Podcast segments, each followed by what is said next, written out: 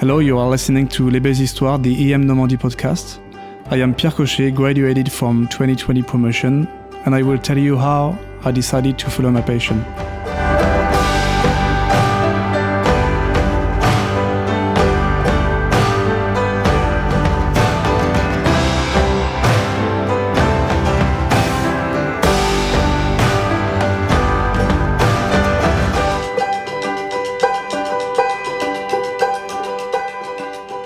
So at the beginning of the school, when I arrived in Caen, Normandy, uh, a city I, I, didn't know at all, uh, I discovered new friends, new people, um, a new city, and each time I discover another th another thing, or I met someone else, it was always about uh, starting from zero and uh, uh, getting used to uh, to be curious, to know how to deal with people, how to speak with them, how to know them, and uh, it's I think the most uh, the most important moments for me uh, about these skills of uh, being social and uh, and uh, being curious was at the beginning of every experience. When I arrived, it was right after the baccalaureate. I was thinking about discovering something else, um, every everything I could on a large panel. And then uh, I was always trying each time to be curious and by this way, trying to make my own path and uh, to know uh, which job or which uh, environment could uh, could fit uh, my spirit and my my way of thinking.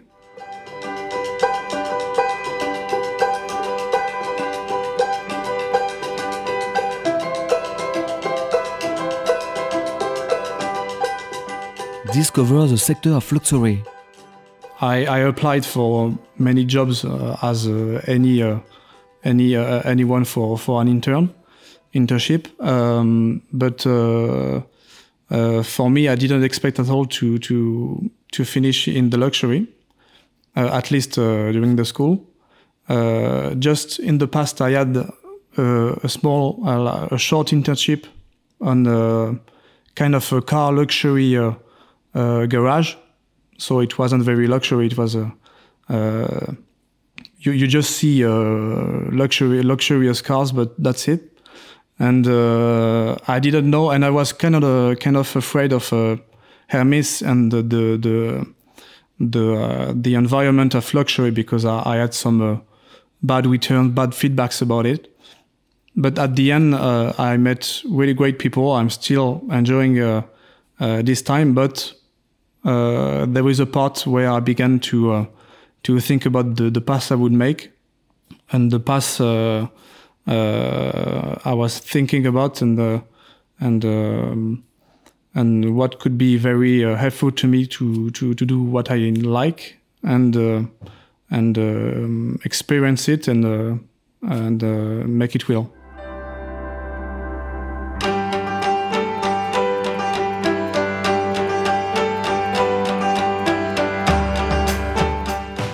At Hermes.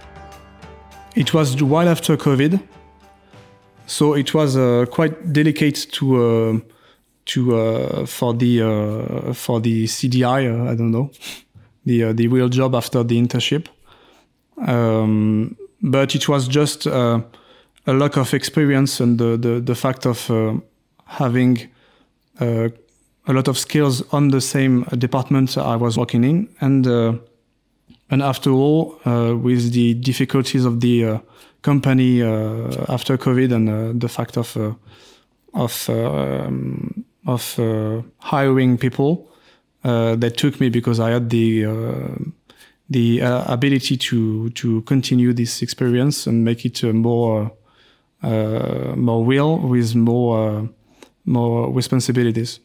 The first missions were quite global because um, as we're working with stores, uh, Uh, around the world. Uh, we have kind of uh, geographical uh, areas.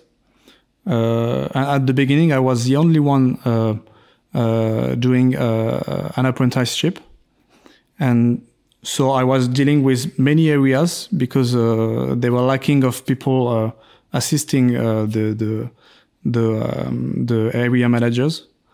And so at the beginning, I, I kind of uh, it was very global, so it was uh, something I liked, even though I couldn't really travel because I, I was staying uh, uh, in the company, the headquarters, and um, yes. Yeah, so in the beginning, it was kind of discovering many many jobs, and the the department I was working in uh, is actually in uh, in relationship with uh, the stores themselves, but also with many métiers, many jobs, many people around the, the company.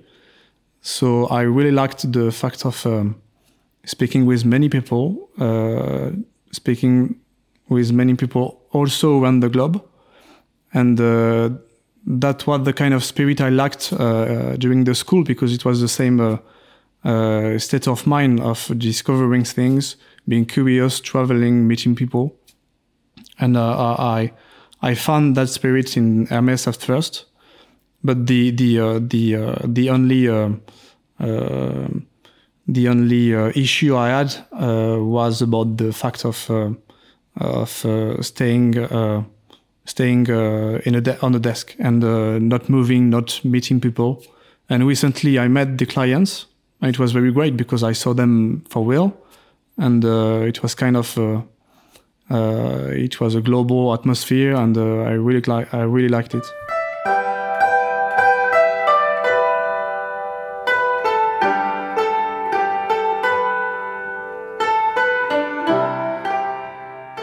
The pride to work for a luxury brand.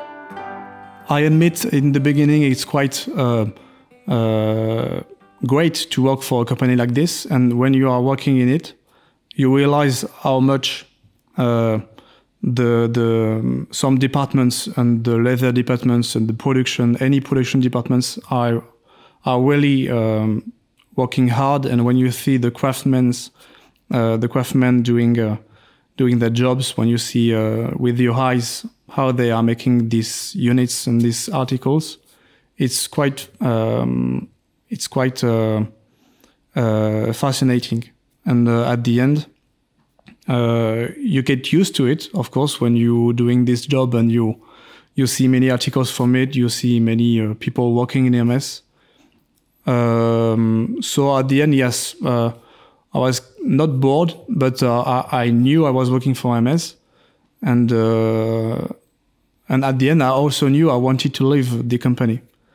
Um, but uh, yes, it's it's always uh, an honor to first uh, Uh, work for a French company and uh, then uh, work for a company work for a company that is that is really um, investing themselves into the the the quality of the articles and the the quality of the customer service as well.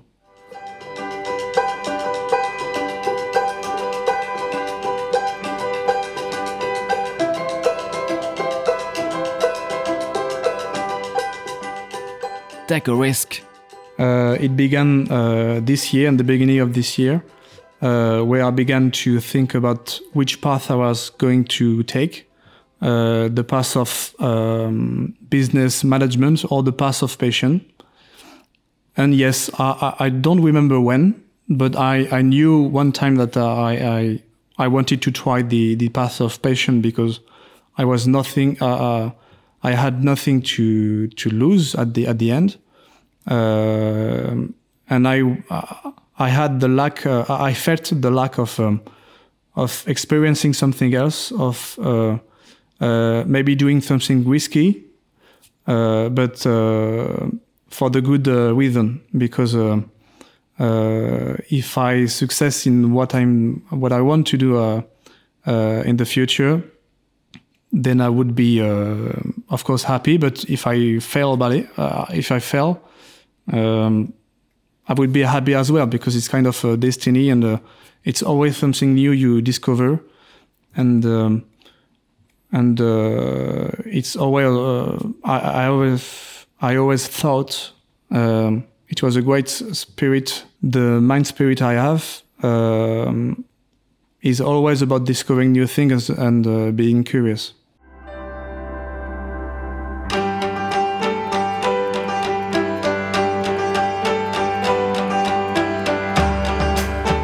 The passion of video making.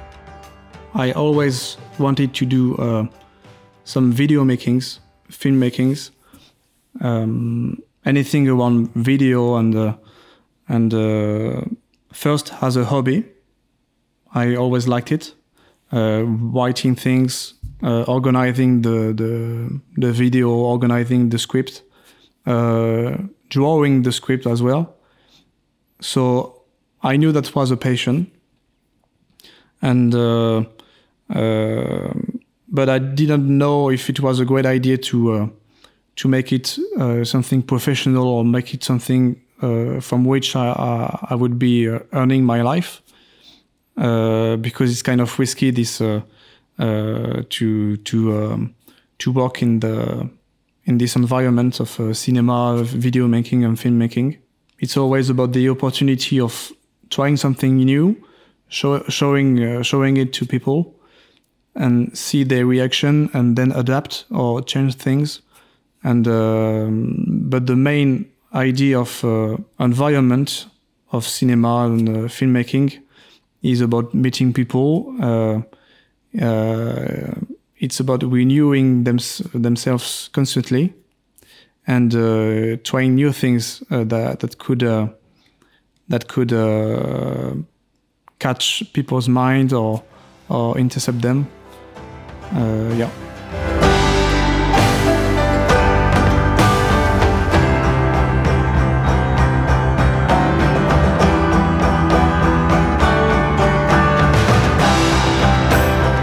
Thank you for your time. I hope it inspired you and see you soon.